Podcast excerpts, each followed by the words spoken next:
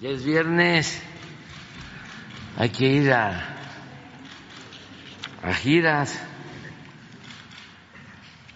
Vamos a, a estar en la laguna de Coahuila y Durango. Vamos también a Nuevo León. Vamos a Jalisco a Zacatecas y Aguascalientes el fin de semana. Básicamente es supervisión de obras eh, de abasto de agua para la población. Acueductos, presas derivadoras, y también eh, evaluación sobre el avance en las sucursales del Banco del Bienestar. Estos son los temas. Y sí, desde luego, también, todo.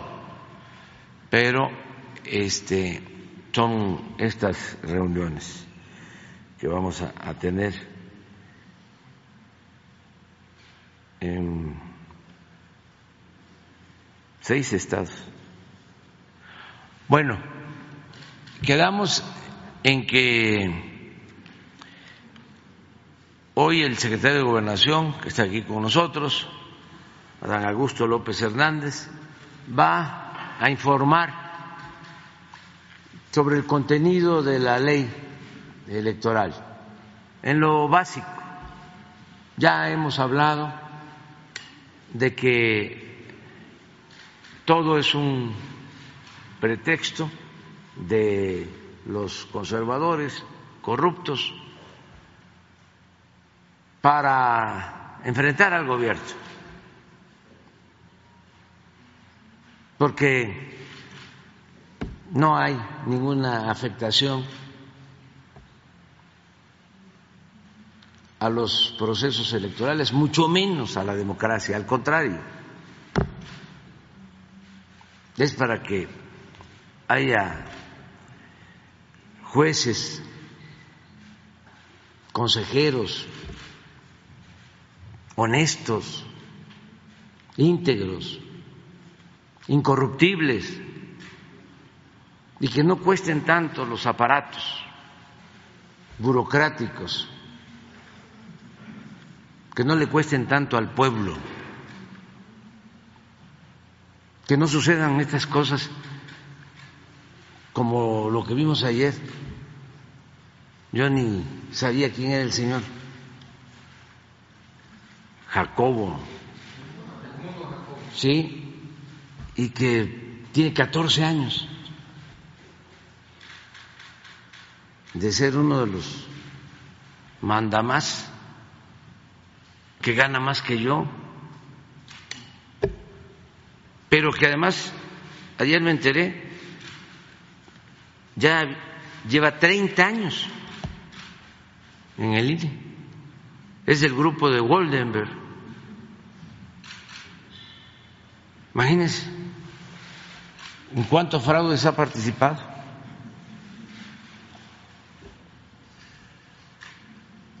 Y todavía se atreve a enfrentar una reforma que es en beneficio de del voto libre, de elecciones limpias, a favor de la democracia. pero forman parte de estos grupos que se fueron creando durante el periodo neoliberal, durante el periodo de corrupción, de saqueo, y que le servían al régimen para legalizar y legitimar sus fechorías. Y para eso, pues les pagaban muy bien, les pagan porque estos son de los amparados, para ganar más, para tener servicios médicos privados, para hacerse hasta cirugía plástica a costillas del erario, para llevarse cuando se van ahorros de una caja financiada con el presupuesto público, con dinero del pueblo, ahorros millonarios. Son de veras muy cretinos, muy cínicos. Y el peor de los males es que engañan, manipulan a muchísima gente.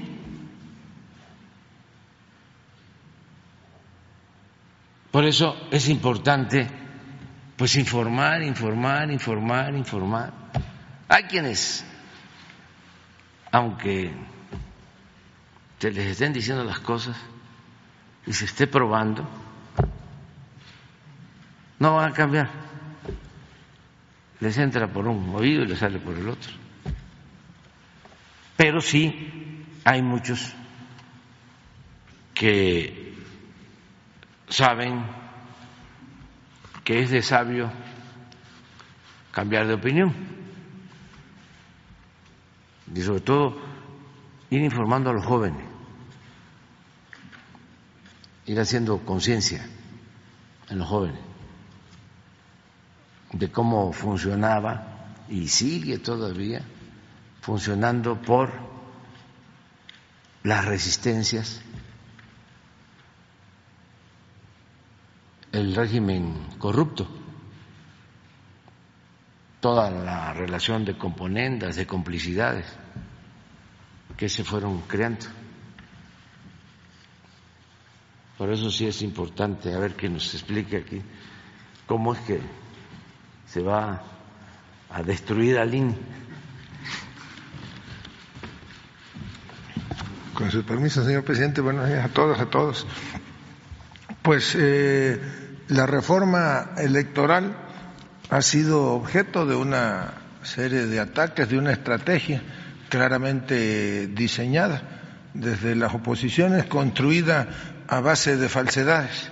De inicio les diría que eh, se reforman cinco leyes, la Ley General de Instituciones y Procedimientos Electorales, la Ley General de Partidos Políticos, la Ley Orgánica del Poder Judicial de la Federación, la Ley General de Responsabilidades Administrativas y la Ley General de Comunicación Social.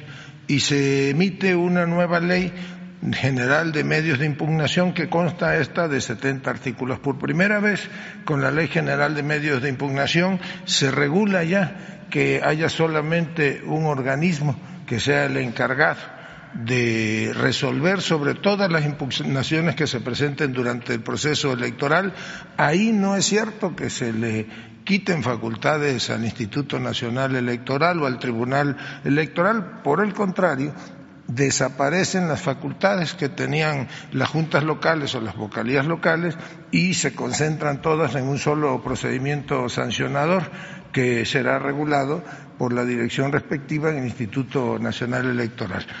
Básicamente lo que la reforma a las otras leyes contiene, pues es el fin de la burocracia dorada del Instituto Nacional Electoral, se suprimen privilegios como el seguro de gastos médicos mayores o el seguro de separación individualizada, se instruye para que desaparezcan dos fideicomisos específicos, uno de contingencias laborales y el otro que es eh, relativo a la administración de los inmuebles, fideicomisos que como todos los fideicomisos pues están en la opacidad, nadie sabe, nunca se ha hecho público cuál es el capital que se administran en esos fideicomisos y se instruye para que en el caso eh, ese dinero se deberá reintegrar al erario federal, pero en caso de que hubiese liquidación de algún trabajador con el dinero de esos fideicomisos se pueda se pueda aplicar. No hay, como dicen algunos trasnochados, un despido de aproximadamente ocho mil trabajadores. Lo que sí se reduce sustancialmente es el número de los vocales de las juntas locales y de las juntas distritales que durante 365 días del año pues gozan hoy de una beca sustantiva, se reduce en el caso de las juntas locales de 5 a 3 este, vocales, cada uno de esos vocales tiene un ingreso mensual que ronda entre 50 y 70 mil pesos mensuales, aunque no haya proceso electoral, ellos eh, mantenían eh, durante todo el año sus privilegios, amén del seguro de gastos médicos y otra serie de prestaciones administrativas, y en las juntas auxiliares, que tampoco funcionan los 365 días del año, pasa de cinco vocales a un solo vocal. Eh, la tarea de ese, de ese vocal pues es auxiliar a las juntas este, locales, prácticamente el trabajo era mínimo y van también de salarios de entre 45 mil y 70 mil pesos dependiendo de la ubicación de cada uno de ellos. Entonces son eh, 32 por 2 serían 64 vocales de las juntas este, locales y son 300 por 4 serían 1200 eh, eh, vocales de las juntas auxiliares, que eso sí dejarán su cargo quienes que son los menos, formen parte del servicio profesional electoral, deberán ser reubicados en otras áreas o en otras tareas del instituto. Igualmente, eh, señalan falsamente que se pone en riesgo la jornada electoral porque no hay la certeza de cómo se van a realizar los conteos rápidos o eh, cómo va a funcionar el, sistema preliminar de resultados electorales. Yo les diría a todos aquellos académicos que ayer decían que ya no se iban a poder hacer este conteos rápidos, porque esto es una mentira, porque el conteo rápido realmente no lo realiza el Instituto Nacional Electoral, lo realizan empresas a las cuales el instituto contrata y ese recurso está presupuestado en cada proceso electoral. Y en lo que refiere al programa de resultados preliminares, pues este va a seguir operando de la misma manera, con un añadido Ahora, en lugar de que los mexicanos tengamos que esperar hasta el miércoles para que se realicen los cómputos distritales, pues ahora los cómputos distritales van a iniciar al momento que inicie la captura de las actas del programa de resultados preliminares. Esto es, pues habrá mayor certeza jurídica para realizar los conteos y muy probablemente en la madrugada del día siguiente de la elección ya los mexicanos conozcamos los resultados distritales oficiales de cualquier, de cualquier elección. Igualmente se facilita el voto de los migrantes o de los mexicanos en el exterior, ahora será por Internet y podrán hacerlo con su credencial de elector, con su pasaporte o con una matrícula eh, consular. Eh, y algo que extrañamente mantienen callado es que ahora ya eh, se abre la posibilidad de que sean sancionados quienes obtengan alguna prebenda o quienes, como se hacía eh, antes, como en el caso del Pemex Gay, por ejemplo, financiaban a candidatos a cambio de obras, de cualquier tipo de contratos, una vez que estos hubiesen llegado a, a los cargos de gobernador, de presidente municipal todo eso ya forma parte del proceso sancionador. Se termina también con eh, la entrega de prebendas por monedero electrónico, por, tarjetas de prepago, porque ya todas ellas pues quedan debidamente penalizadas.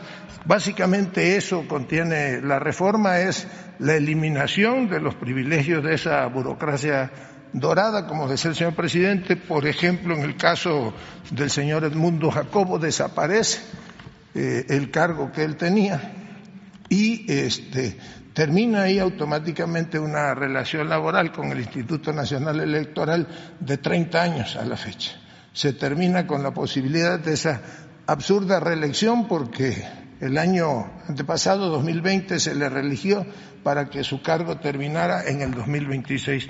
Ahora, pues prácticamente al desaparecer la, la, este, dirección que lo ostentaba, que dice, se tenía prerrogativas como el manejo del presupuesto, que era discrecional a cargo de él y del presidente del Consejo del Instituto Nacional Electoral, pues ahora ya este, pasa prácticamente al retiro y hay toda una serie de ajustes en prestaciones a los altos funcionarios del Instituto Nacional Electoral. Básicamente, pues eso es lo que contiene la reforma electoral, señor presidente. ¿Perdón?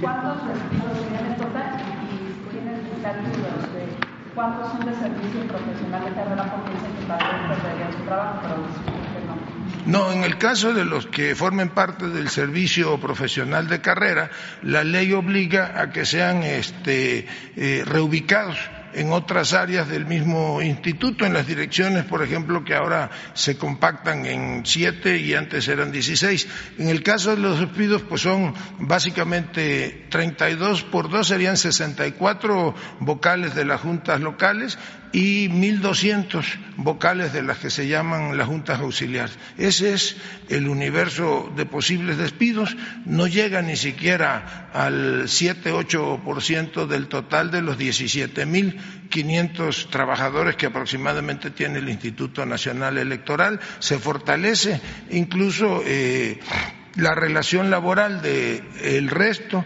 de los empleados eh, con el Instituto Nacional Electoral porque se compactan las áreas eh, administrativas. Secretario, eh, han dicho en el INE que esta reforma despediría a 2.571 trabajadores y que tendría un costo de 2.500 millones de pesos las liquidaciones. ¿Esto es cierto? Bueno, habría que ver la eh, situación en la que los trabajadores, que ya les dije el número, eh, fueron este, contratados, pero la reforma prevé que en caso de que te deban de ser liquidados, el recurso para ello está en los fideicomisos de los que dispone hoy el Instituto Nacional Electoral, fideicomisos que además se prevé ahí en la reforma, pues que van a desaparecer. Nada más se dejaría el fondo contingente si hubiese que aplicar liquidación a alguno de esos trabajadores. No son dos mil y tantos, son como le digo, tres por cuatro, doce, mil doscientos más sesenta y cuatro, serían mil doscientos sesenta y cuatro este, vocales que son los que pasarían a despido. Si algunos de ellos, que yo no creo que sea el caso, forman parte del servicio profesional de carrera, pues esos deberán ser reubicados dentro de las mismas juntas auxiliares o de las juntas locales o bien en, eh, en, la central del Instituto Nacional Electoral. Lorenzo Córdoba dijo que tienen en el comiso cerca de 1.400 millones de pesos lo que dice el compañero y también de razón son, dice que van a ocupar 2.500 a 3.500 millones de, pesos. ¿El gobierno en un momento determinado los apoyaría o solamente con lo que tengan en esos fideicomisos? Bueno, si me lo permiten, yo lo que les recomendaría es que contraten a un buen abogado laboralista que le sepa hacer el cálculo de las liquidaciones, que no se les olvide que hubo ya una reforma a la ley electoral Ahora se habla incluso de que eh, Lorenzo Córdoba recibiría una especie de bono de marcha de 12 millones de pesos y estuvimos haciendo una corrida y en el caso de que hubiere de liquidarse, pues la cantidad que a la que legítimamente tiene derecho es mucho menor a eso. No sabemos cuánto hay de dinero este, en los fideicomisos, tampoco, pues nunca han informado de ellos, sí sabemos cuáles son este, ellos y eh, estamos analizando la posibilidad de, vía la Comisión Nacional Bancaria y de Valores, solicitar la información y que se haga pública eh, la información del monto que en efecto tienen esos fideicomisos. los fideicomisos? ¿Perdón? ¿Habrá auditoría Ah, bueno, pues los fideicomisos se rigen por las reglas del mercado este, financiero. Primero hay que ver cuáles son y eh, pedir en todo caso al comité técnico que informe de la situación financiera, hay que ver en qué banco fueron este, contratados. El banco tiene un, el fiduciario tiene una responsabilidad a la hora de administrar los recursos. Lo que nosotros sí pediríamos a la Comisión, a través de la Comisión Nacional Bancaria y de Valores, es que esta información sea pública, que sea transparente y que los mexicanos puedan finalmente conocer el monto de los multimillonarios recursos que tienen en su guardadito hoy el señor Córdoba y el señor Jacobo, que eran los que manejaban los recursos del Instituto Electoral. Pues entonces hay que sacarle la cuenta, serían tres meses en términos legales y 20 días por año. ¿Qué pasaría si, qué pasaría si prosperan las acciones de inconstitucionalidad? Pero no es un asunto este laboral, porque ojalá y los trabajadores mexicanos, la mayoría del pueblo de México, tuviese esas prestaciones. Es que además de esas prestaciones ordinarias, esa burocracia dorada cuenta, cuando menos, con tres privilegios, entre otros. Primero, el sueldo, y viáticos y demás, que está por encima, ahorita te doy la palabra, está por encima de lo que gana el presidente, que es violatorio a la Constitución, al artículo 127 de la Constitución. Pero como se ampararon contra la ley de austeridad, mantienen esos sueldos, esos viáticos. Ese es un privilegio adicional. Dos, el servicio médico privado.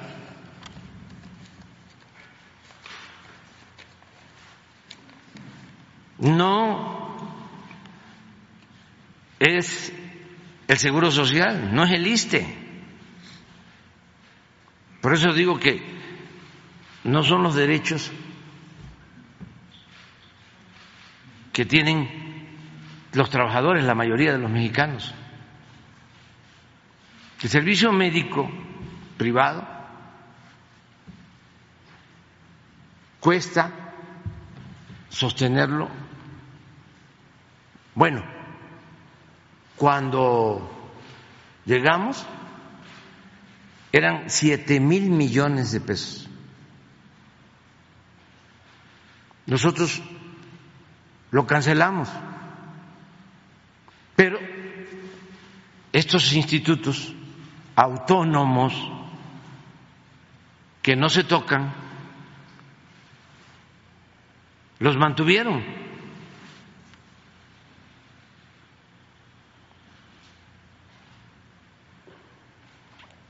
Y no se sabe a cuánto asciende este seguro médico privado. Les he dicho, porque me consta de que anteriormente se hacían hasta cirugía plástica. Una vez llevaron a un alto funcionario del Poder Judicial a un hospital para hacerle una cirugía plástica y hasta comentó su esposa al médico y a la enfermera, me le deja la naricita como la del licenciado Peña. Y todo esto a costillas del erario, pagado por el pueblo de México. Por eso nosotros cancelamos ese servicio médico privado. Dos, tres, todo esto incluye al señor Jacobo, a Lorenzo Córdoba. Tres, se dice, se va a liquidar. Y de acuerdo a la ley federal del trabajo,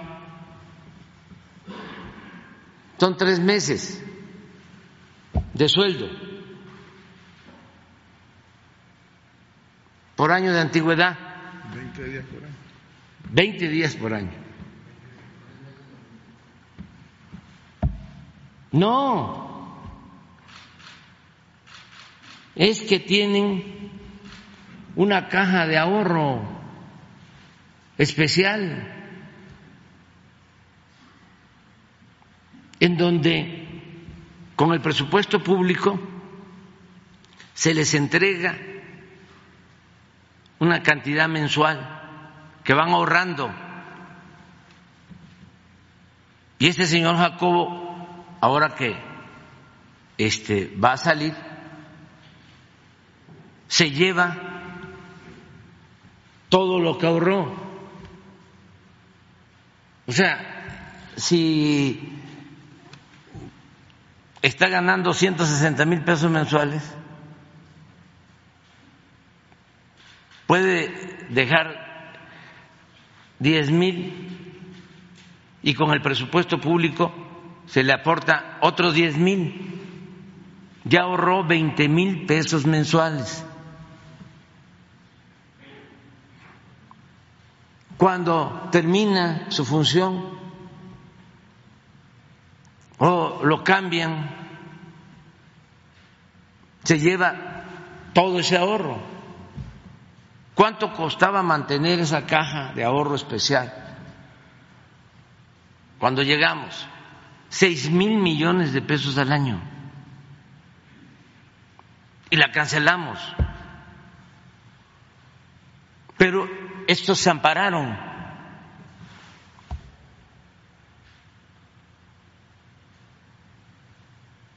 ¿Y dónde está todo ese dinero? En los fideicomisos.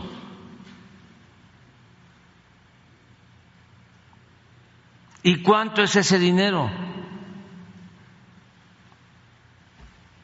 Enigma. No sabemos. Y tenemos derecho, todos, a saberlo. Ojalá y hoy aclaren esto. Pero no solo son los fideicomisos del INE. El Poder Judicial tiene muchos fideicomisos, también con miles de millones de pesos. Con lo mismo, llegan a ganar los ministros hasta 600 mil pesos mensuales sumando sueldos y prestaciones de todo tipo. Y lo mismo, servicio médico privado y fondo de retiro.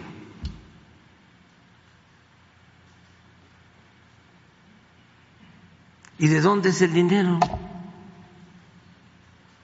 Lo aporta Claudio X González o la señora Elvester Gordillo, o la Bastida, o Fox, o Calderón. Es dinero del pueblo.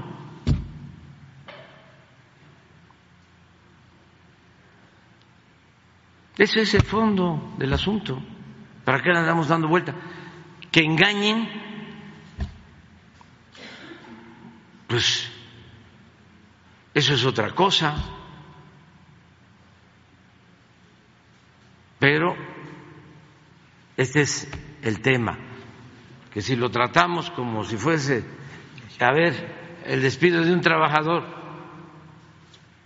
ojalá y los trabajadores recibieran todo esto. No, estamos hablando de una élite. Los tienen o los tenían que maiciar muy bien para tenerlos a su servicio.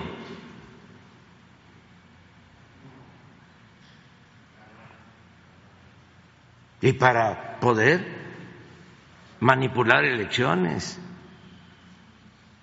y hacer fraudes electorales.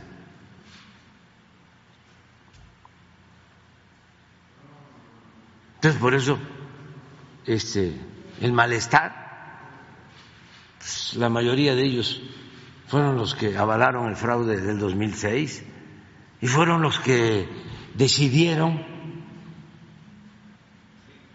de que no se había rebasado el tope de gasto de campaña en la candidatura del licenciado Peña Nieto, que después salió que el secretario de Finanzas en esa campaña por parte del PRI era el que después fue director de Pemex y que habían recibido dinero de Odebrecht para la campaña y habían obtenido recursos de todos lados. Pues eso son los funcionarios, es el Jacobo y este Lorenzo Córdoba y todos los mismos. Entonces, hay que eh, informar para que la gente, porque hay gente que no tiene esta información, como todos los medios de información, todos, con algunas excepciones, defienden al régimen de corrupción, al antiguo régimen de corrupción, pues en vez de informar, manipulan.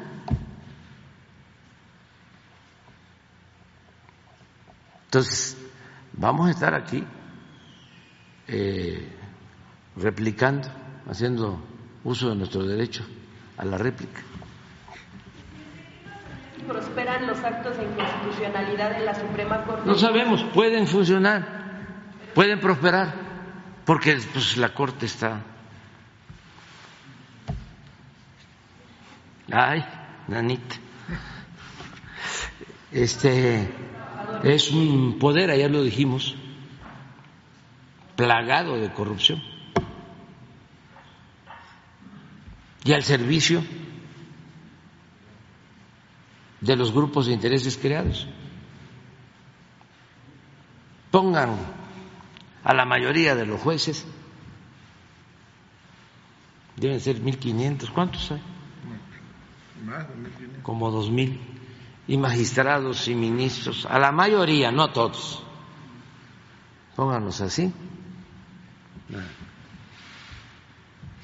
Todos así. Y el pueblo atrás.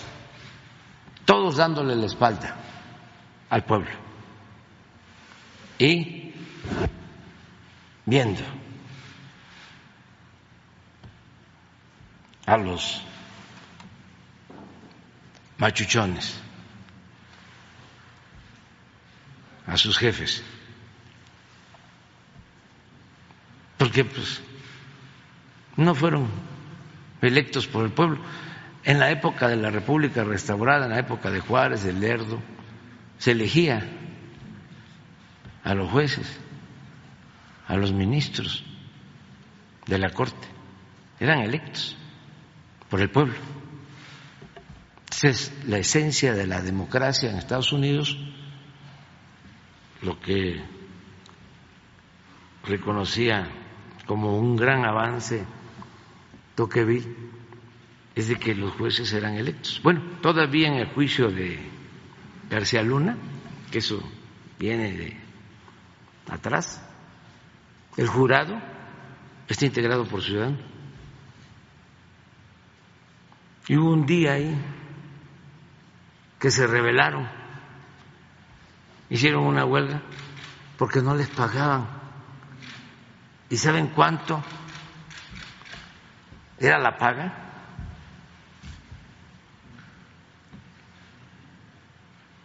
Creo que 500 dólares. No. ¿Ah? 12 dólares. 12 dólares para los miembros del jurado. Porque como ciudadano todos tienen que participar cuando se les pide que ayuden y no necesariamente tiene que ser expertos, son ciudadanos Se hace un proceso de selección, desde luego, y ya se llega a este, quienes de esos ciudadanos van a formar parte del jurado. Sí, 12 dólares, sí. No les pagaban los 12 dólares. Y entonces dijeron, no, pues se interrumpe. ¿Cuántos miembros del jurado fueron? Siete. Doce. Doce. Sí. Muy bien, adelante. Gracias, presidente. Buenos días. Eh, Arturo Cerda del Financiero Televisión. El, ayer el Instituto de Investigaciones Jurídicas de la UNAM dio a conocer un análisis, lo llamaron una radiografía de su reforma electoral y eh, concluyen, entre otras cosas, que es un retroceso, dicen ellos, histórico eh, a nivel político y además que no solamente afecta a la estructura del INE, sino al sistema electoral en sí, que le inyecta eh, desorden y consideran que todo esto podría poner en riesgo la eficiencia del voto. ¿Qué les puede responder? Gracias. Pues que son lo mismo. Este, creo que de ahí salió Lorenzo Córdoba y a lo mejor ahora que termine ahí va a ir a trabajar a la UNAM porque pues ahí están. Me da una pena lo que han hecho de la UNAM.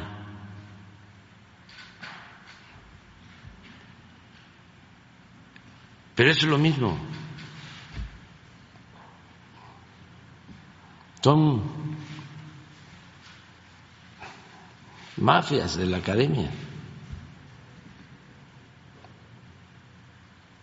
Y existen también eh, asociaciones de abogados con el mismo propósito de defender el statu quo. ¿Cuándo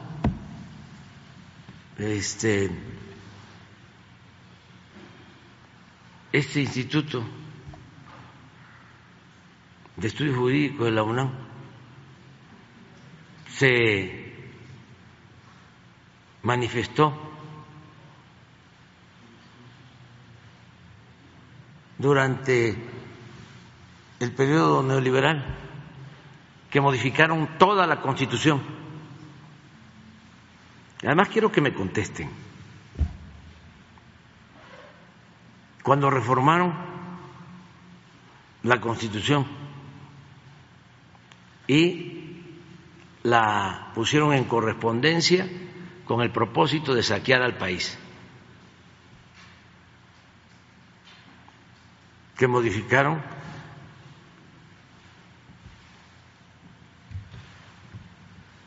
artículos para entregar los bienes del pueblo, de la nación, a particulares, a extranjeros, para entregar los bancos, las empresas, las minas, los ferrocarriles, el petróleo, la industria eléctrica.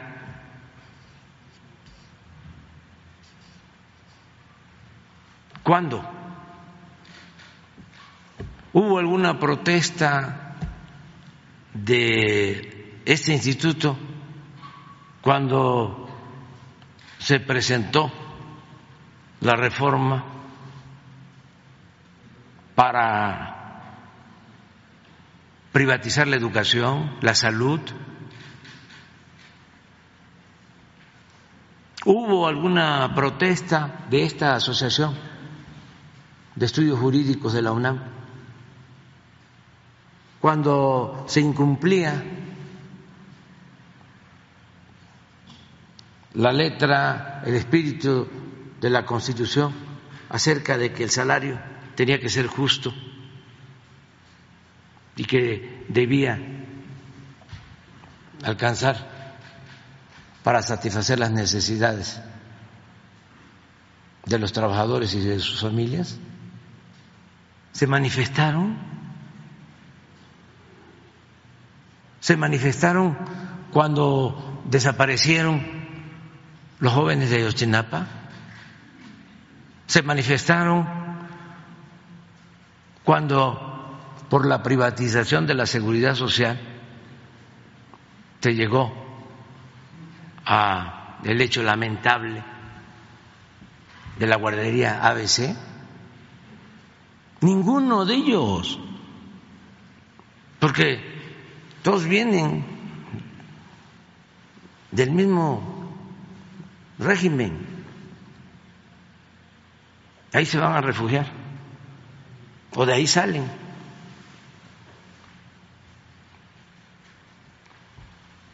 Entonces, pues,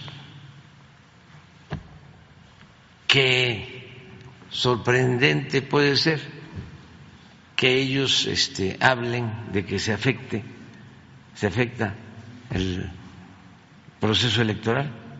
¿Cuándo han protestado? por los fraudes. Nunca. No. Eh, ya no es el tiempo que... No, el instituto, ¿cómo se llama? ¿Tú eres abogado? De investigaciones jurídicas.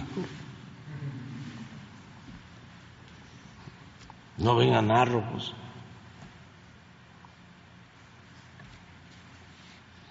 rector y a otros. Por eso digo los rectores de la UNAM, Barrosierra, don Pablo González Casanova y algún otro.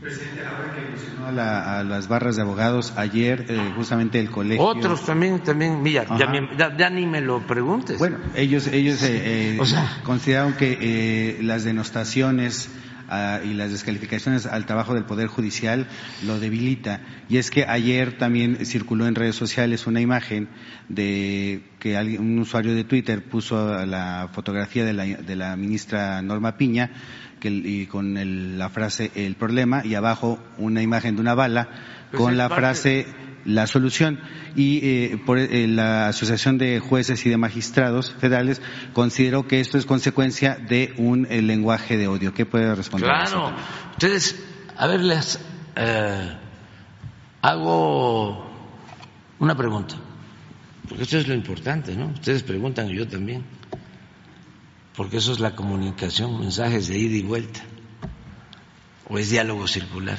Pero no solo a ustedes, al pueblo de México, a quienes nos están viendo, que apunten eh, el nombre de los once ministros de la Suprema Corte de Justicia.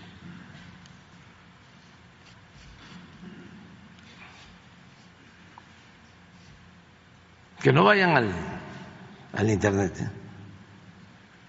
sino que me digan si se acuerdan. ¿Quiénes son? Y les puedo garantizar que el 99% de los mexicanos no sabe quiénes son los 11 ministros. O sea, completos. Si les pregunto a los magistrados, va a ser 99.5. Y si les pregunto sobre los jueces, va a ser 99.9. Hagamos el ejercicio. A ver, pon los nombres de los 11. Pero ya, este, ya pasó, ¿eh? La prueba. Este, nada más pon no se conocían y siguen sin conocerse.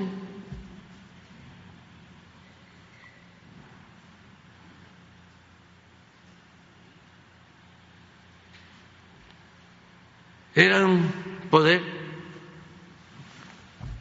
a la sombra, oculto,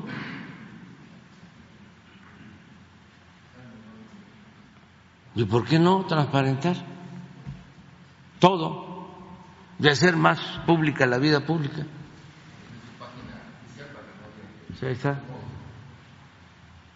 Norma Lucía Piña Hernández, la presidenta. Y luego el resto de los ministros.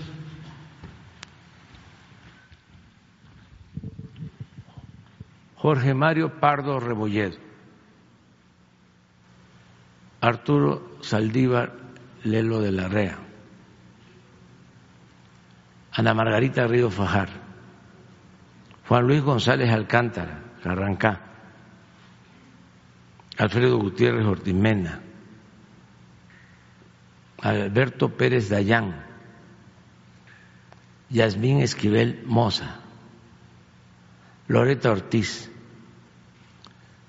Javier Laines, Luis María Aguilar. A ver, que levanten la mano los que sabían, conocían a los once, a los once, nombre completo. Dos, tres. Que levanten la mano los que no los conocían completos. Ah, no, no lo hagan. Ah, los que se abstengan. Este, yo, porque he, ido allá y he tenido relaciones y de nombre los conozco. Y este, pero conocerlos, a ver, ponlos al ministro, a la ministra presidente, no la conocía. O sea, nunca supe de ella.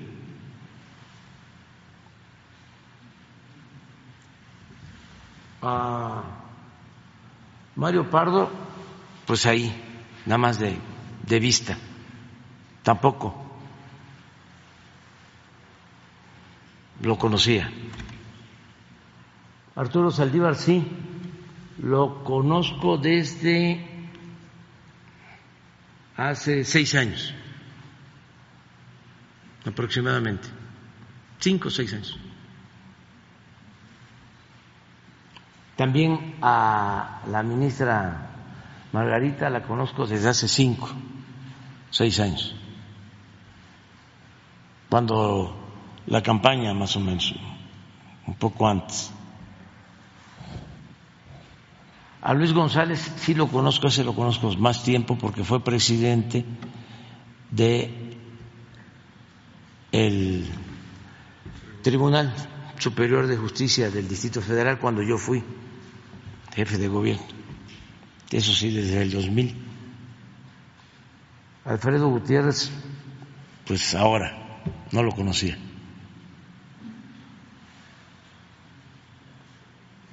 Alberto Pérez Ayán, tampoco, ya estando en el cargo, lo conocí. Yasmín la conozco desde hace seis años también, cinco o seis años. A Loreta, yo creo un poco más, como hace diez, doce años. Por nuestro amigo José Agustín Ortiz Pinquete. Alaines, pues ahora. Luis María Aguilar también ahora, que entré de presidente. Hasta ahí. Este, y fíjense, sale un mensaje ¿no? en las redes que se le va a hacer daño a la ministra Piña y de inmediato sale toda la asociación de jueces, magistrados,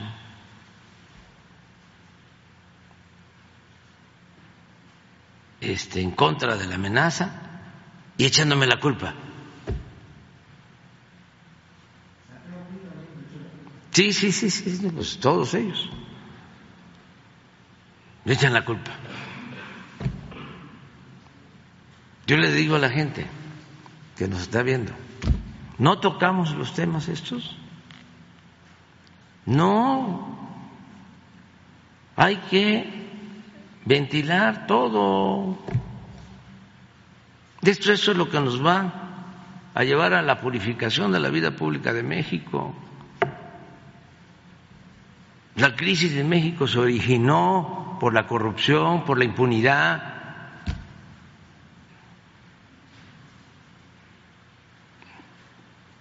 Por eso tenemos que seguir adelante con la transformación del país.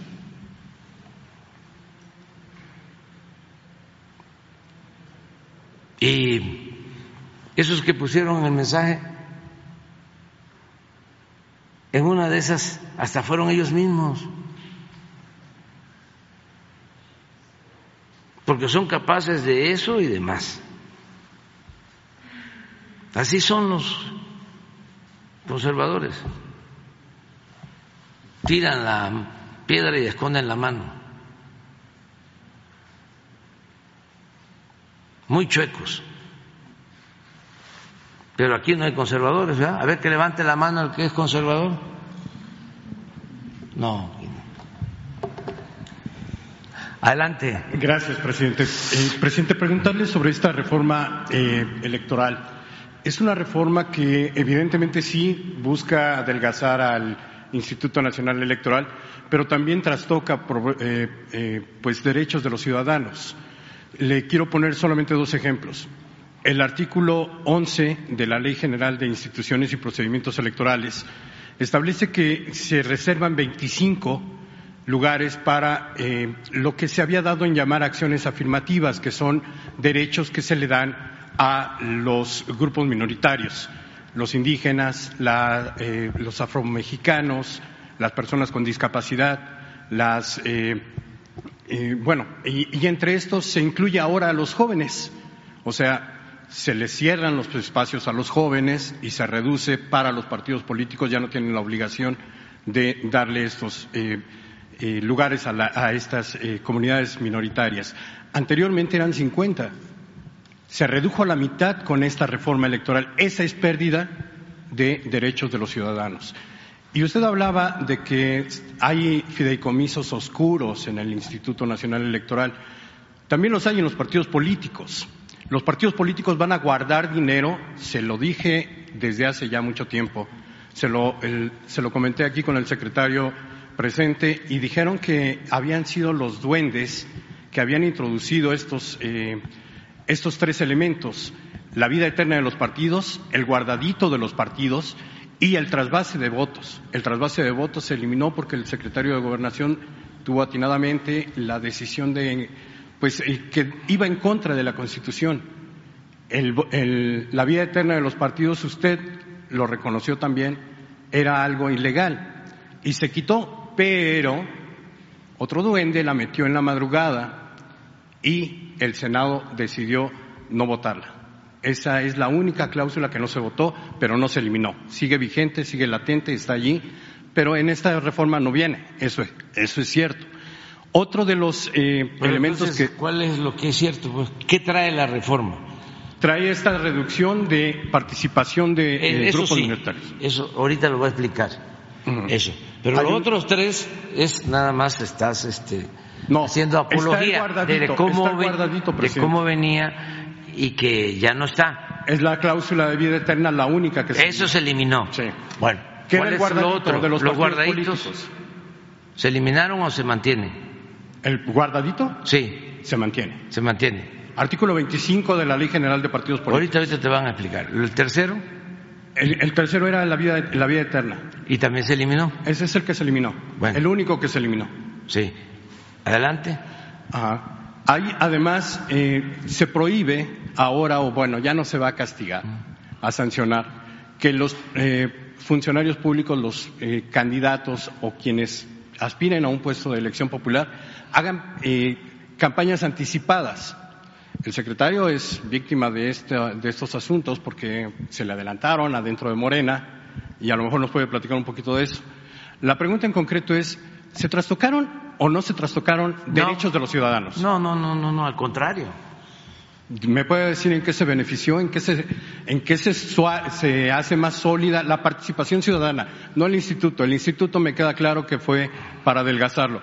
La participación y los derechos de los ciudadanos, ¿en qué se ve fortaleció? Con la reforma, ¿En aún- qué- con la qué? reforma electoral, esta, aún con sus limitaciones, porque no se pudo llevar a cabo una reforma constitucional, porque la bloquearon los de la mafia del poder.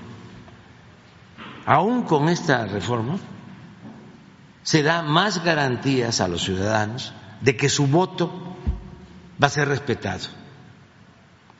Al no estar Jacobo, ya es una garantía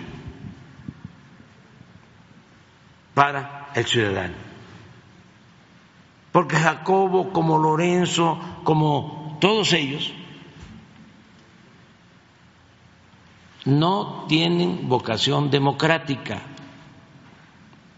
Son hombres al servicio del poder económico y del poder político,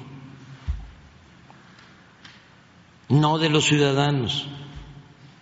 Entonces me preguntas este, si se va a beneficiar el ciudadano. Claro, Eh, Presidente, el, el instituto nació en 1990 como respuesta a un fraude, un fraude que, bueno, todo el mundo, para los que no, no Sí. son más jóvenes, como dice usted, Sí. y que no recuerdan el fraude que le cometieron al ingeniero Cuauhtémoc Cárdenas Sí. cuando se cayó el sistema. No voy a decir quién estaba al frente, pero todos lo recuerdan. Este, esta caída del sistema que agravió a muchísimos mexicanos en 1988. En 1990 nace el IFE, el INE, el instituto, pero todavía bajo el, el poder del gobierno.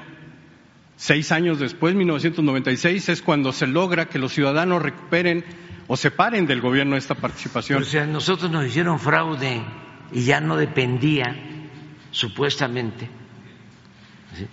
El Es- instituto, en ese entonces el IFE, del gobierno. Pero a lo largo de la historia, presidente, y, y yo le quiero preguntar, a lo largo de la historia se han obtenido, eh, sí, se han obtenido logros para la ciudadanía. no, no, no, no, no, no, no. Se han obtenido logros porque el pueblo ha despertado, ha tomado conciencia y no te olvides, el motor del cambio es el pueblo. Es, es precisamente eso, porque Eso, esta, esta no reforma... estos burócratas sí, eh, que han estado al servicio de la oligarquía, no de la democracia. A pesar de ese aparato, se ha avanzado. Cuando les digo a los del gobierno de Estados Unidos que hay más democracia en México que en Estados Unidos, es por eso, es por el pueblo, no es porque tengamos el INE que tenemos o el Tribunal Electoral que tenemos, no, es a pesar de eso, México tiene democracia, pero es por nuestro pueblo. Eh, Presidente, la pregunta es, eh, ¿hay más intervención del gobierno en esta reforma? No hay nada, no hemos intervenido. ¿No es la Secretaría de No, Relaciones Exteriores quien va a avalar la lista nominal de los... De, Puede ser, pero no. eh, ahora los voy a explicar. y y Pero la no otra... existe deta- eh, voluntad de parte del gobierno. Nosotros somos demócratas porque nosotros padecimos de los fraudes electorales. Fuimos víctimas de los fraudes electorales, como millones de mexicanos. Y sería una incongruencia de que llegando al gobierno actuáramos como lo hizo Fox, que se convirtió en un traidor a la democracia. Esto no es el fondo. Aquí eh, lo que está de por medio es la lucha legítima de dos proyectos distintos, contrapuestos de nación, Es el proyecto de los conservadores que defienden intereses creados, que eran los que mandaban, se sentían dueños de México, porque sacaban mucho provecho, vendían bienes nacionales, los remataban, robaban a sus anchas, formaban parte de el bandidaje oficial y están ahora como opositores a lo que nosotros representamos. Entonces, esta reforma no significa afectar en nada a los ciudadanos, a la democracia, nada, nada, nada, nada. Pero, este, sin embargo, sí, eh, lo han usado de bandera y con el apoyo de los medios de información, porque ese es el otro problema que tiene el país. La, la mayoría de los medios está al servicio de las mafias del poder. Los, la mayoría de los medios o está vendido o está alquilado o son propiedad de los oligarcas. La mayoría, ¿eh? que es una vergüenza. Nunca se habían expuesto tanto, nunca habían mostrado tanto el cobre como ahora.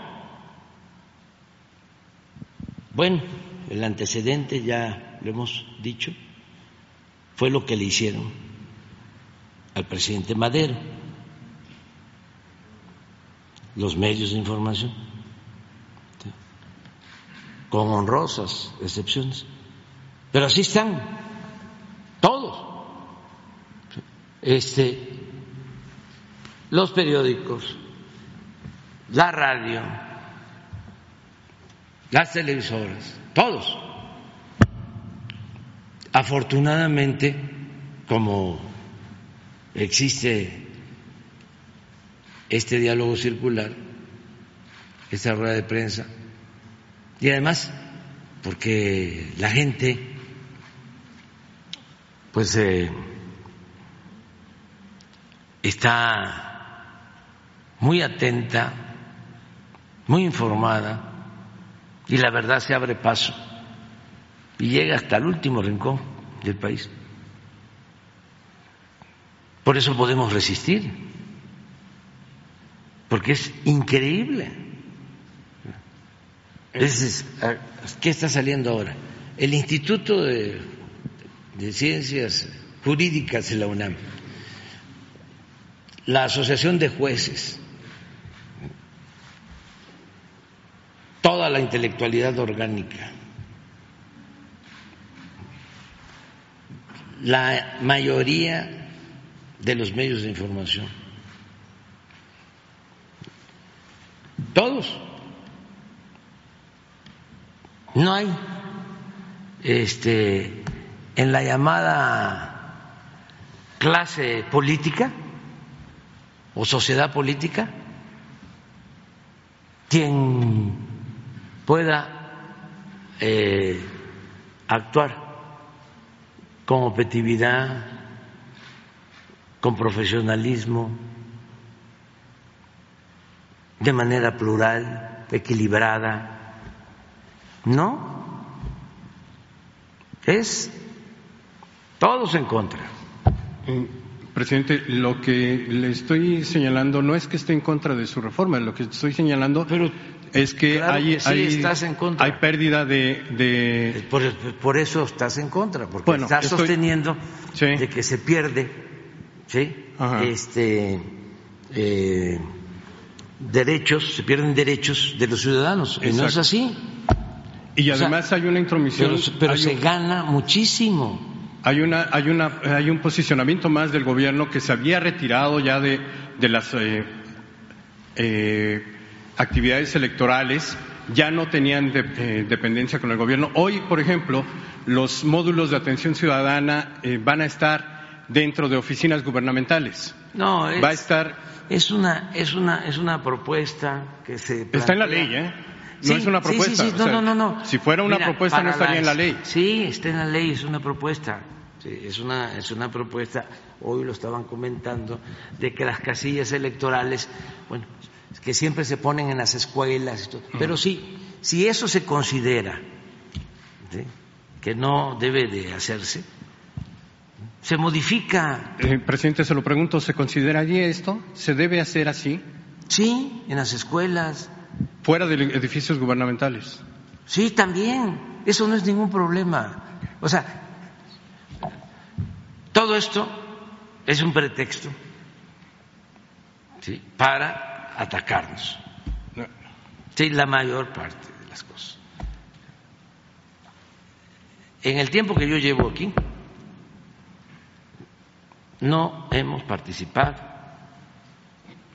en la organización de las elecciones, ni hemos promovido fraudes electorales.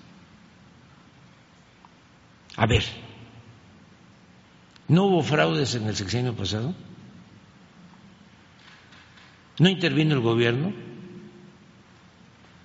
en el sexenio pasado, limitando y pisoteando las libertades de los ciudadanos? Usted nos dijo que no, que el, pre- el presidente Enrique Peña Nieto Ah. había sido respetuoso y pues, por, eso, Eh, en la elección presidencial. por eso fue Pero necesario. antes no, aquí mismo lo dije, en la elección del Estado de México, este participó Narro y todos los secretarios como delegados del PRI.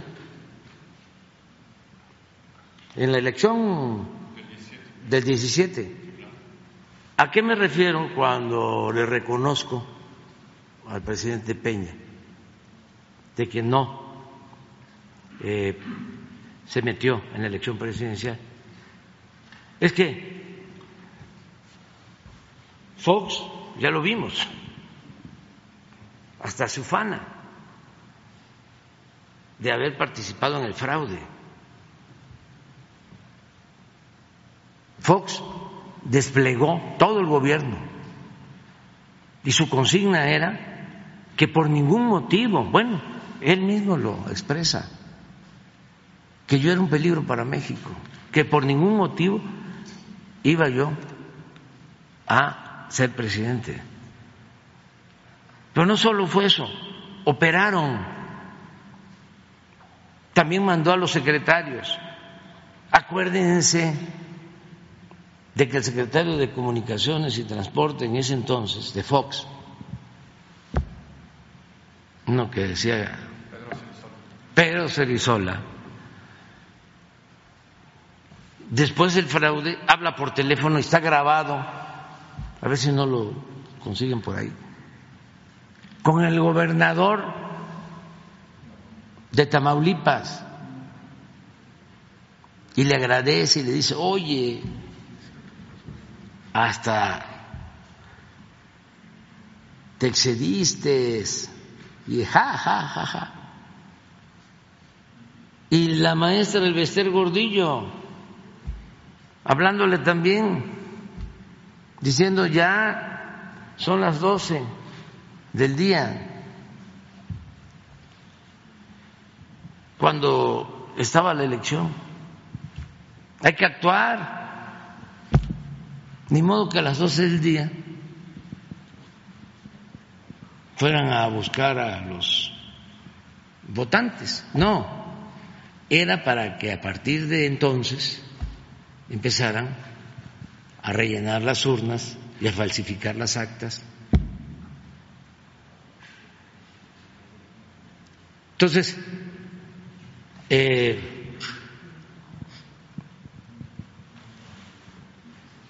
el presidente Peña, aunque lo van a ver Claudio y todos estos, para decirle hay que unirnos, que se baje eh, MIT para que quede de candidato único Anaya. Y dice, no.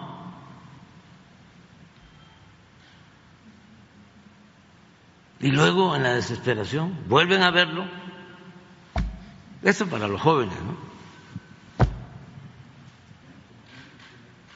y les dice y, le, les, le vuelven a proponer que quede MIT y nosotros nos encargamos de bajar a Naya. Y dice, no, no sé por qué razón. ¿Qué hubo ahí? De todas maneras íbamos a ganar, pero íbamos a ganar con menos margen, no con el 51%, 52%, 30 millones de votos, 31 millones de votos, porque se iban a unir. Lo que hicieron después, lo que hicieron después. Yo sostengo que el presidente Peña se sintió traicionado por este grupo, porque creo que les dio todo. Y luego se le voltearon y lo convirtieron al presidente Peña durante un tiempo en el payaso de las cachetadas.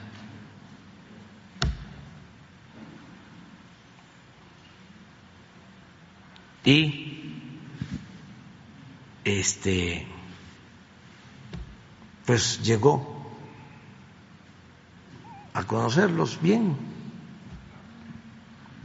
Una vez cuando ya era yo presidente electo y me entrevisté con el presidente Peña, que me contó algo acerca de esas traiciones, me quedé con la duda, ¿no? si le preguntaba yo a quiénes se refería, quiénes eran los traidores, porque independientemente de que iba yo a ser presidente, que soy presidente, mi otra pasión, además de servir al pueblo y del béisbol, es la historia. Entonces, ya después que nos volvemos a reunir, Sí le pregunté. Entonces. Ah, es que es muy interesante. A diferencia de ahora, ¿ustedes creen que no podríamos eh, llegar a un acuerdo con los del Consejo del INE? O con los del Tribunal Electoral o con los del Poder Judicial, claro. Pero no queremos transar. Queremos transformar. Si no, esto no cambia. Pero miren, ¿cómo era la democracia?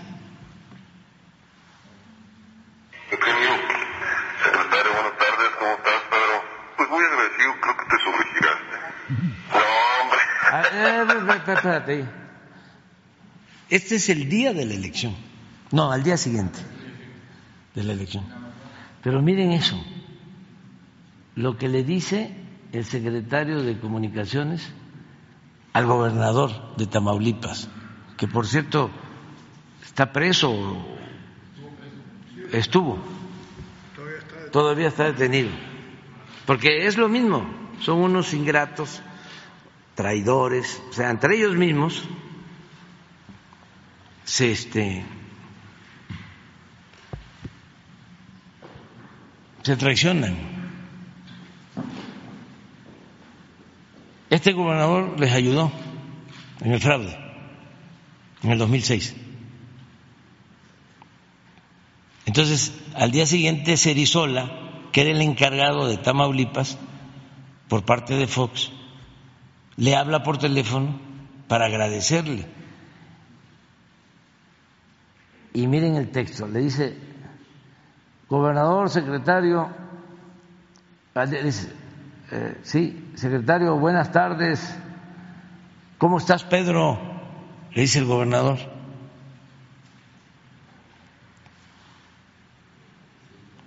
Y ya Cerizola les dice, pues muy agradecido. Creo que te sobregiraste. No, hombre, ja, ja, ja, ja, ja. El gobernador. Imagínese este pobre hombre ahora, allá en la cárcel.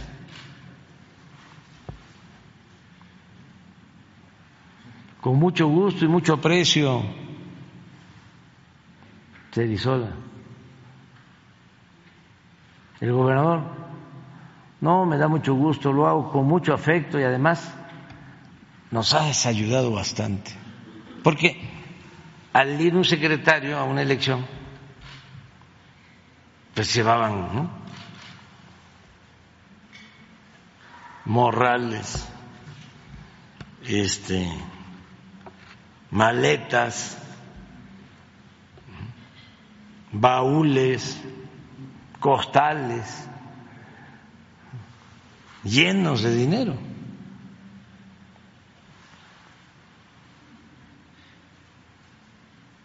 Ya, Manuel Espina era el del, el del pan entonces. Pero esa era la democracia que había. Entonces, a ver lo del Instituto de jurídica, si protestaron. ¿No tienes el de la maestra? Búscalo. Eh, presidente, entonces, eh, esta, esta aceptación que ha hecho usted de que eh, podría revisarse eh, la parte de la instalación de las casillas, la parte de las instalaciones de los módulos, ¿significaría una revisión de la, de la eh, reforma? ¿Estaría usted consciente? Sí, pero todo aquello que se piense que va a limitar los derechos ciudadanos, se quita. No hay ningún problema. Nosotros consideramos que no afecta. O sea, ¿tendría que enviar una eh, contrarreforma legislativa? No, no, no, no, no, es que el Poder Judicial lo puede hacer. Dice, este artículo lo invalido, pero no significa invalidar la ley en su conjunto. Es más, así lo tienen que hacer. Tienen que ver artículo por artículo. Pero el asunto no es ese, pues.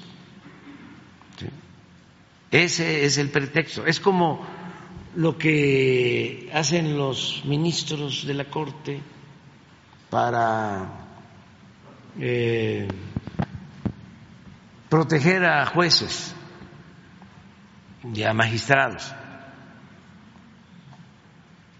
eh, que liberan a presuntos delincuentes, ya sea de la delincuencia organizada o de cuello blanco. ¿Qué es lo más usual? Desde hace tiempo está mal integrada la investigación. No hizo bien su trabajo el Ministerio Público.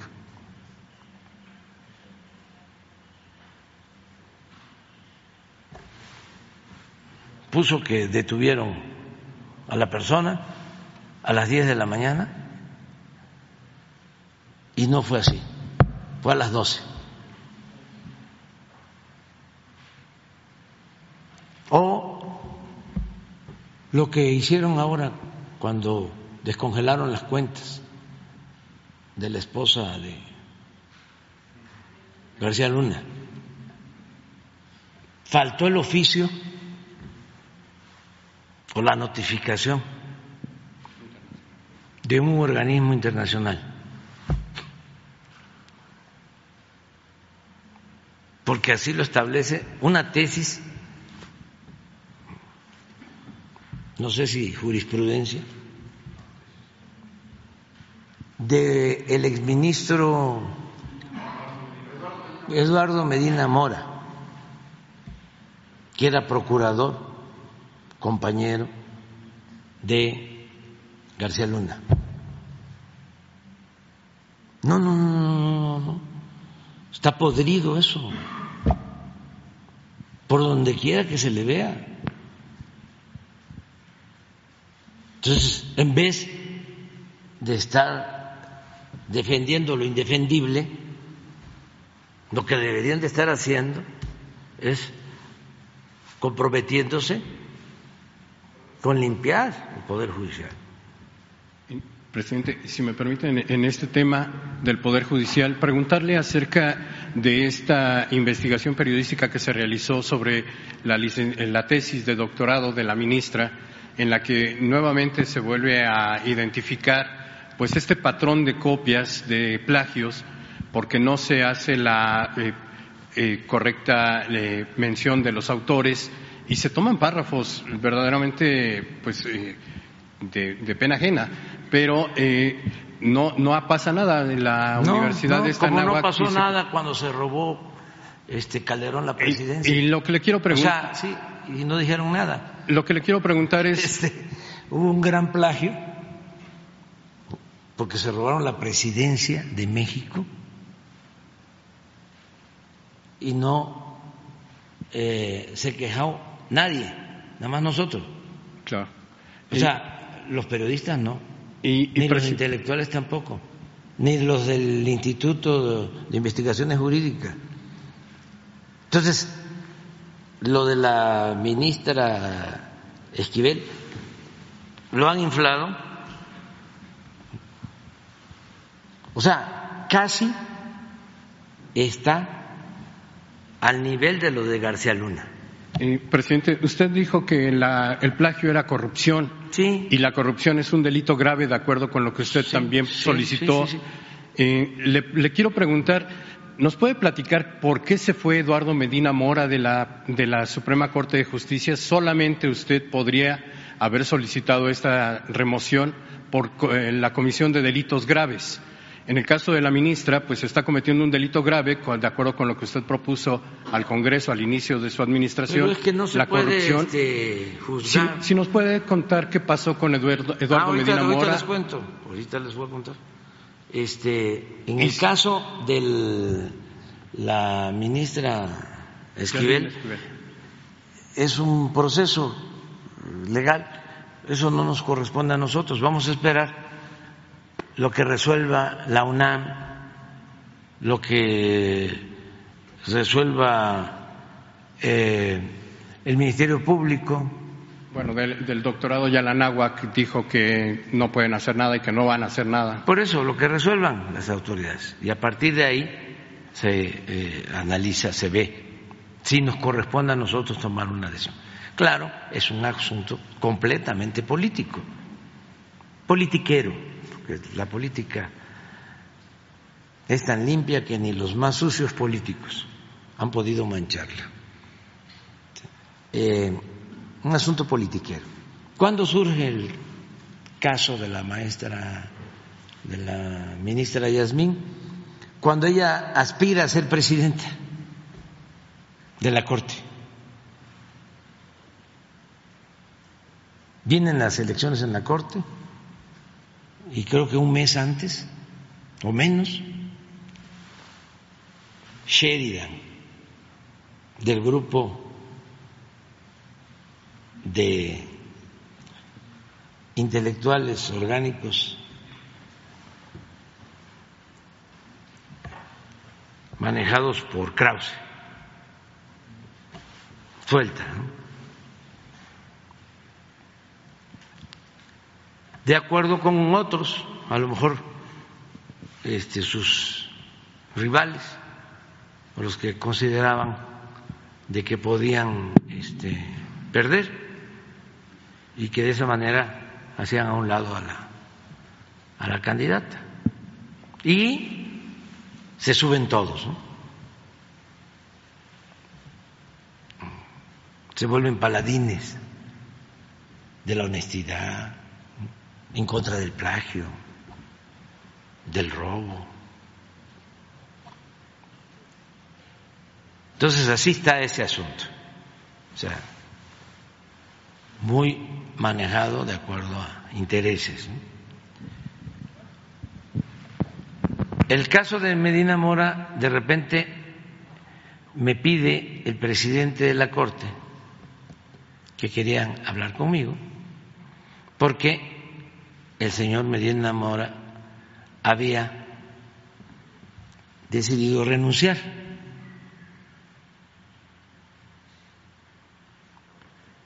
y que querían este, informarme.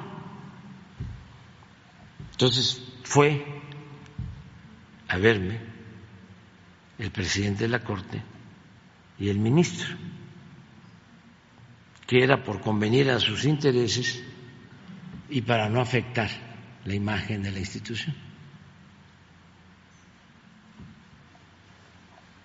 Pregunté que si había denuncias y me dijeron que no. Creo que había algo, sí, sí, de depósitos en la oficina de inteligencia financiera. Y me entregó la, la renuncia y a mí me correspondía proponer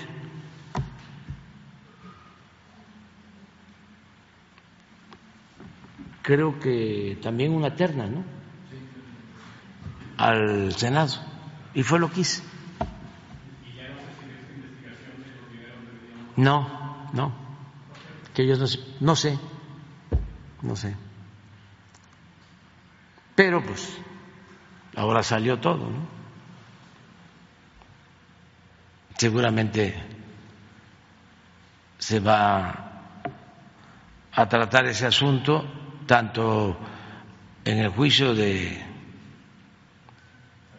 García Luna como aquí, si corresponde.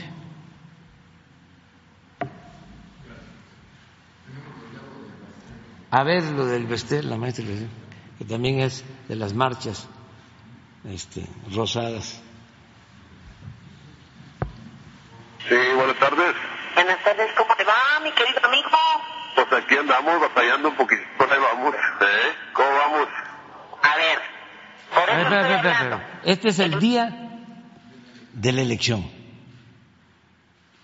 del 2006. La señora Elvester apoyando a Calderón. Adelante.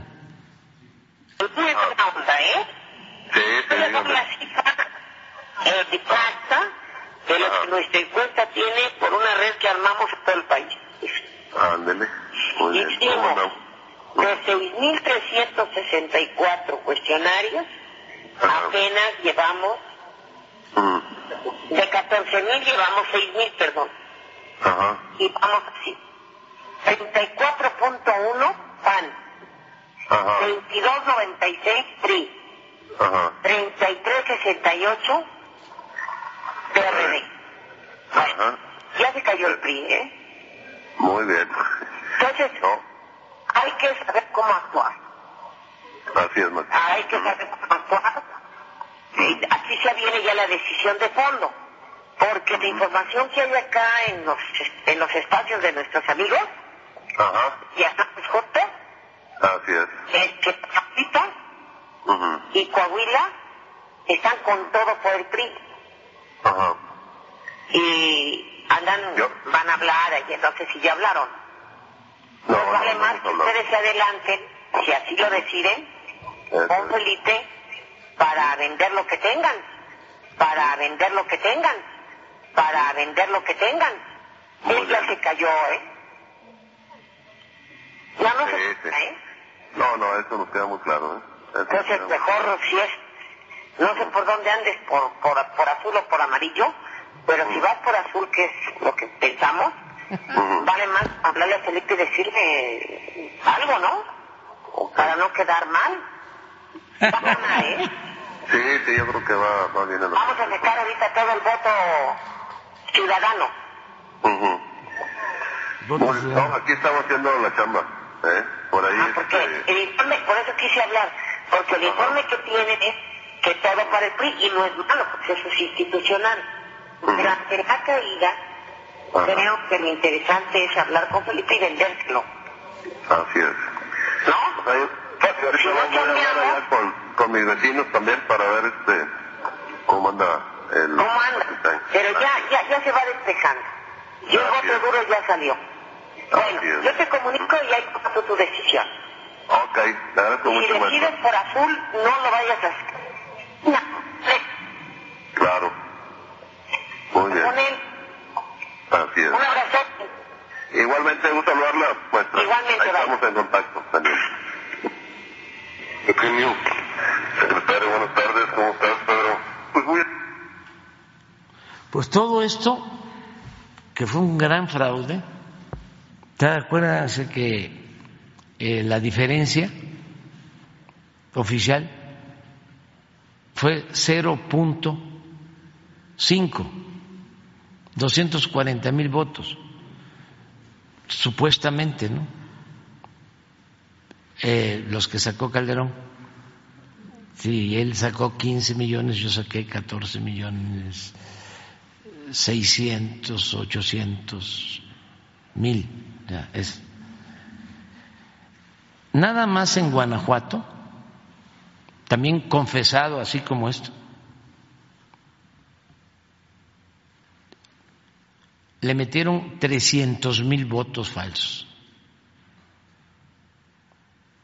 Confesado por el secretario de Gobernación de Guanajuato, que llama a todos los funcionarios federales, el secretario de Gobernación de Guanajuato, después de la elección, y les dice, se van a alinear todos aquí con nosotros, a todos los delegados federales, porque nosotros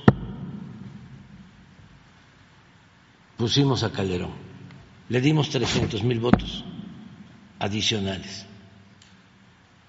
Y el señor no se dio cuenta que lo estaban grabando.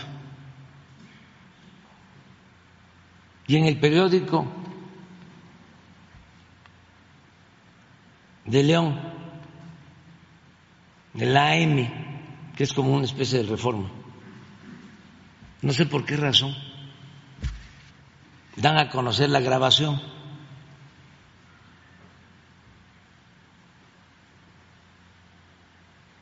Pero así como esas infinidad de pruebas, esa era la democracia. Bueno, todos estos intelectuales orgánicos, corruptos, son los que ahora están en contra de la ley electoral, rasgándose las vestiduras, porque son muy hipócritas, además de corruptos. Miren, vamos a recordar también, porque es que esto, eh, la diferencia entre un escritor y un dirigente político es que el escritor no debe repetirse, y el dirigente político sí, porque su función su tarea, su misión es hacer conciencia. Es una misión pedagógica, porque sólo así, cambiando la mentalidad del pueblo, es que se pueden lograr las transformaciones. Cuando cambia la mentalidad del pueblo, cambia todo. Y siempre sostengo que hay veces que se dan revoluciones, hay revoluciones y la gente sigue pensando igual. Entonces, los que lleguen al poder con el movimiento revolucionario no duran o se echan a perder, porque es apenas una vanguardia, una minoría, la que condujo y decidió sobre el movimiento. Por eso lo más importante de todo es que se esté creando conciencia de manera masiva para que no dependa de un dirigente, no dependa de un grupo de dirigentes, de una vanguardia, sino que todo el pueblo esté informado, esté consciente y que no sea susceptible de manipulación. Esa es la revolución de las conciencias. Eso es lo más importante de todo. Entonces, como hay que estar repitiendo por esta labor de concientización, vamos de nuevo a escuchar la conversación de Lorenzo Córdoba cuando se expresa de manera racista en contra de unos compañeros de comunidades originarias que lo van a ver y a pedirle lo que tú estás planteando, que haya oportunidad para las culturas y la diversidad, y para todos, que todos puedan participar en el proceso democrático. Pero miren, el que ahora está este, sí, el resulta, porque pues, por eso es extraordinario que podamos tener estos diálogos circulares porque van saliendo cosas y cosas y cosas. Resulta que con el que está hablando Lorenzo Córdoba es con el mundo Jacobo. Hasta ahora lo sé.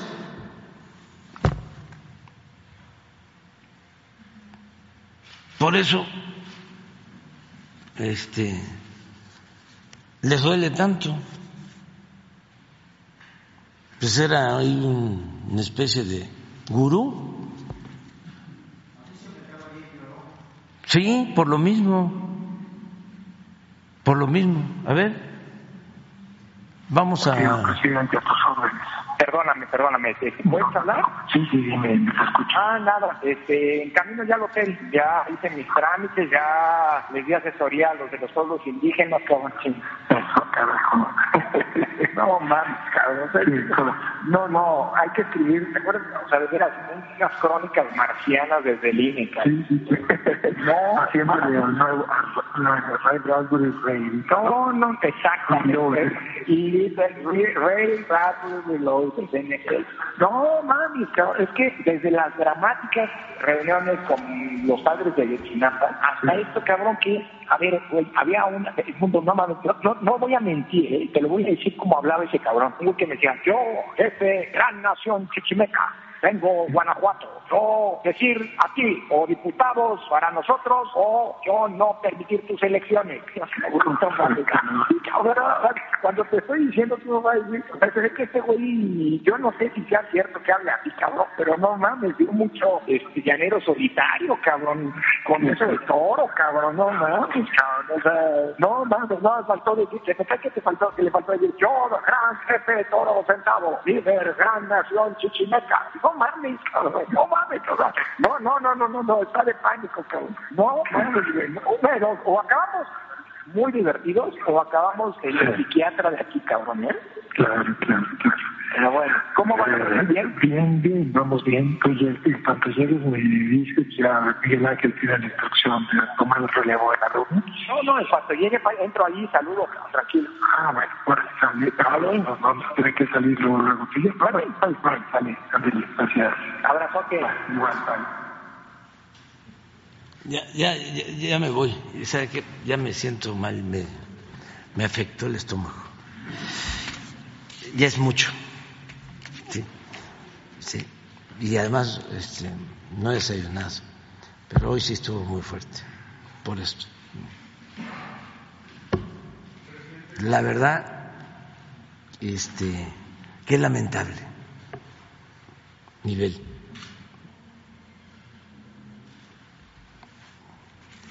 Es una crisis que solo se puede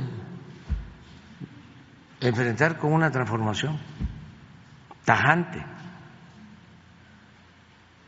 Si actuamos con medias tintas, si no hay definiciones claras, si optamos por la simulación, no va a salir el país. Afortunadamente vamos avanzando y vamos a seguir avanzando. Eh, nada de estar solapando estas cosas. Y solo la verdad nos va a hacer libres. Bueno, ya nos vamos. Ah, vamos a organizar. Sí, porque ese es otro tema que tenemos que seguir tratando. Este, ese es otro asunto. La próxima semana, a ir al búnker, ahí, este, de, oh, este, cuánto avance de García Luna. ¿Eh? Una mañanera en el búnker. Sí, este, sí lo vamos a hacer. Está un poco retirado, ¿eh? pero sí lo hacemos. Sí, sí, lo hacemos la mañanera ya. Para que es que todo esto ayuda mucho, sobre todo a la no repetición. Como decía don Jesús Silva Gerso, el mayor, hablaba de la corrupción. Y esto durante el gobierno del presidente Luis Cortines, que se hizo un intento por limpiar de corrupción al país. Yo creo que Adolfo Ruiz Cortines y Adolfo López Mateos fueron presidentes honestos, con sus manchas, pero eh, de lo mejor. Claro, en el siglo XX el mejor presidente, el general Lázaro Cárdenas, que por cierto aprovecho para invitar porque el día 18 de marzo, sábado a las 5 de la tarde, en el Zócalo, vamos a conmemorar la expropiación petrolera. Sábado 18 de marzo. Esa gran decisión que tomó el general Cárdenas. Bueno, eh, en ese tiempo se empezó a hablar, ya había escrito eh, don Daniel Coseo Villegas como en los años 40, un ensayo que se los recomiendo mucho, que se llama La crisis de México. Y ya hablaba de que lo que más había dañado a la revolución había sido la corrupción. Usaba la palabra eh, lo que ha tronchado el movimiento revolucionario, palabras más, palabras menos, ha sido la corrupción. Portegil decía entonces, en la época de Ruiz Cortines, que se había convertido la corrupción en el negocio más lucrativo de México. Y don Jesús Silva Gerso hace un análisis de lo que estaba pasando, magistral. Y cerraba con una frase buenísima, después de narrar ¿no? El modus operandi de la corrupción o de los corruptos. Decía, y lo peor es que ni siquiera pierden su respetabilidad.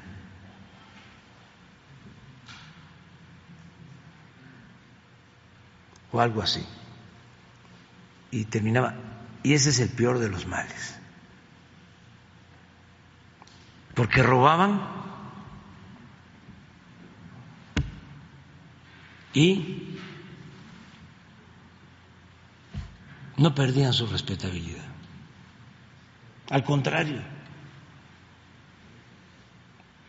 eran ejemplo a seguir. Entonces, la labor nuestra tiene que ser señalar a corruptos, estigmatizar la corrupción por el daño tan grande que le causa a México. Nada ha dañado más a México que la deshonestidad de los gobernantes. Eso es lo que da el traste con todo, esa es la causa principal. Causa principal de la desigualdad social y económica. Y causa principal de la inseguridad y de la violencia. Y lo estamos viendo, la corrupción política. la asociación delictuosa entre poder económico, poder político, cómo el poder económico y el poder político se nutren, se alimentan mutuamente.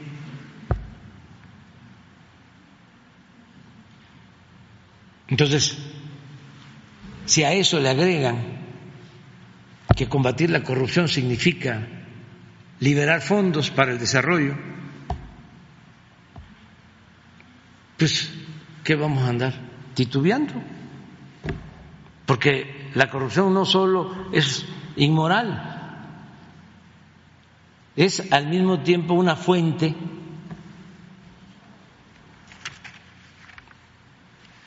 posible de financiamiento para el desarrollo, para el bienestar del pueblo.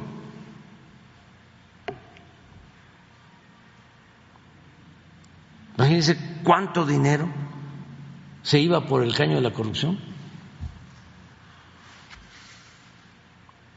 Claro, toda la inmoralidad que produce cosas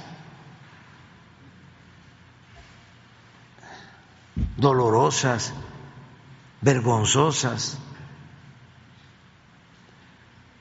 Sexenio pasado uno que estaba en Hacienda, que repartía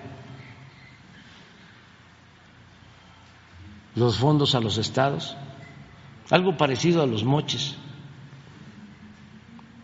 que se entregaban en la Cámara de Diputados y de Senadores. Se hace muy rico su esposa lo traiciona.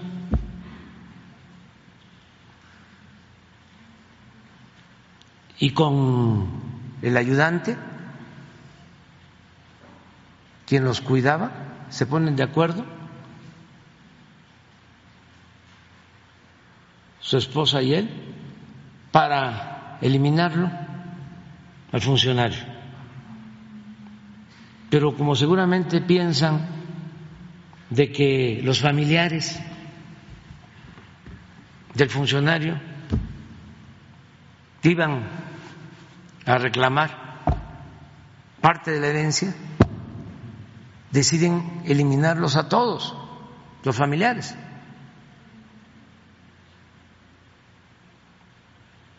Y los llaman a una reunión familiar.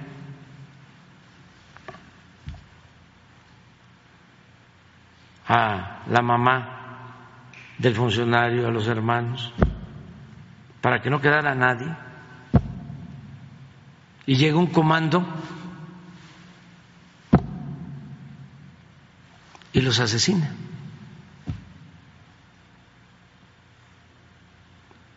Por la ambición al dinero.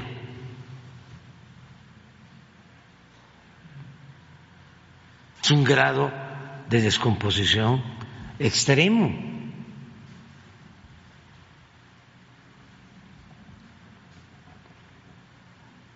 Una enfermedad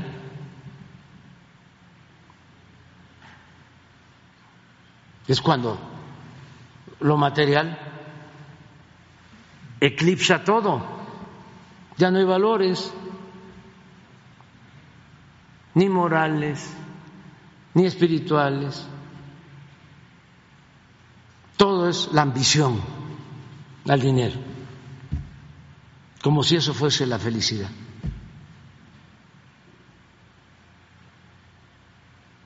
Pues eso es lo que hay que combatir con todo. Entonces, estas críticas de estos profesores doctorados, ¿qué mella pueden hacer? Si ellos no tienen autoridad moral y se han dedicado a legitimar un régimen corrupto que ha causado el sufrimiento de muchísima gente. Imagínense lo que costó el fraude electoral del 2006. Imponen a Calderón y entrando, entrando, declara la guerra. Sin tener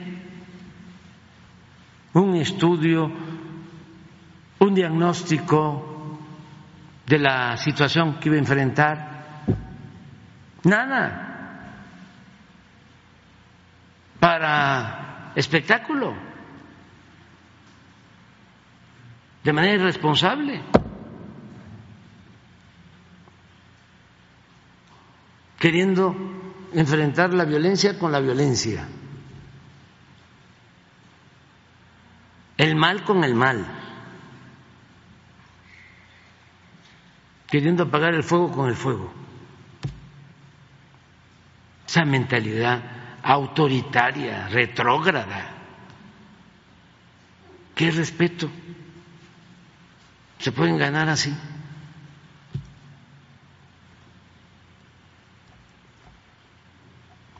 Por eso es importante seguir adelante eh, y no preocuparnos mucho por los cuestionamientos. Lo bueno es que nosotros pues ya llevamos años en esto. Estamos hablando de décadas de campañas en contra. Desde que empezamos. resistiendo, pero sabemos que el pueblo es mucha pieza. Cuando la elección del 2000 para la jefatura de gobierno venía la ola azul con Fox en la cresta de la ola y se estaba metiendo en la ciudad hasta en las colonias populares. Por ejemplo, ahora lo voy a recordar, que el PAN se fundó para oponerse a la política popular y patriótica del general Cárdenas. Pero hay maestros que no lo saben. El PAN siempre ha estado en contra de la educación pública. Y hay maestros votando por el PAN. Ejidatarios. El PAN siempre ha estado en contra del ejido. Y ejidatarios votando por el PAN. Bueno, ahora, cuando se decide que se convierte en un derecho la pensión a los adultos mayores, el PAN vota en contra. Entonces, vamos a estar recordando todo, todo esto, que es eh, muy eh, importante, y eh, haciendo conciencia. vamos a, a seguir adelante para llevar a cabo la transformación, consumar la transformación. Y si no nos alcanza el tiempo, que dejemos avanzado el trabajo para que los que van a venir, quienes nos van a sustituir, ellos se van a hacer cargo de terminar, de concluir la obra de transformación. Entonces, mucha gente, mucha gente eh, no tiene esta información. Les comentaba que se viene la ola del 2000 y yo gané por tres puntos. Llevaba yo diez arriba en las encuestas. Y en el último mes empieza a crecer y a crecer y a crecer. Ah, Santiago Krill era el candidato. Y el finado Silva Gerso, hijo de don Jesús, era el del PRI. Y Santiago empieza a crecer y a crecer y a crecer. ¿Quién creen ustedes que me salva? El pueblo de Iztapalapa.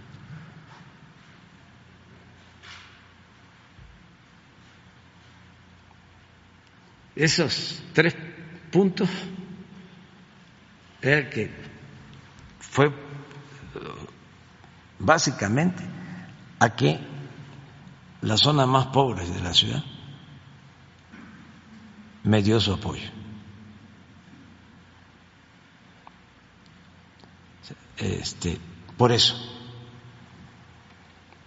Entonces, ¿quién me saca adelante cuando me desaforaron? Toda esta mafia unida. El pueblo que es mucha pieza.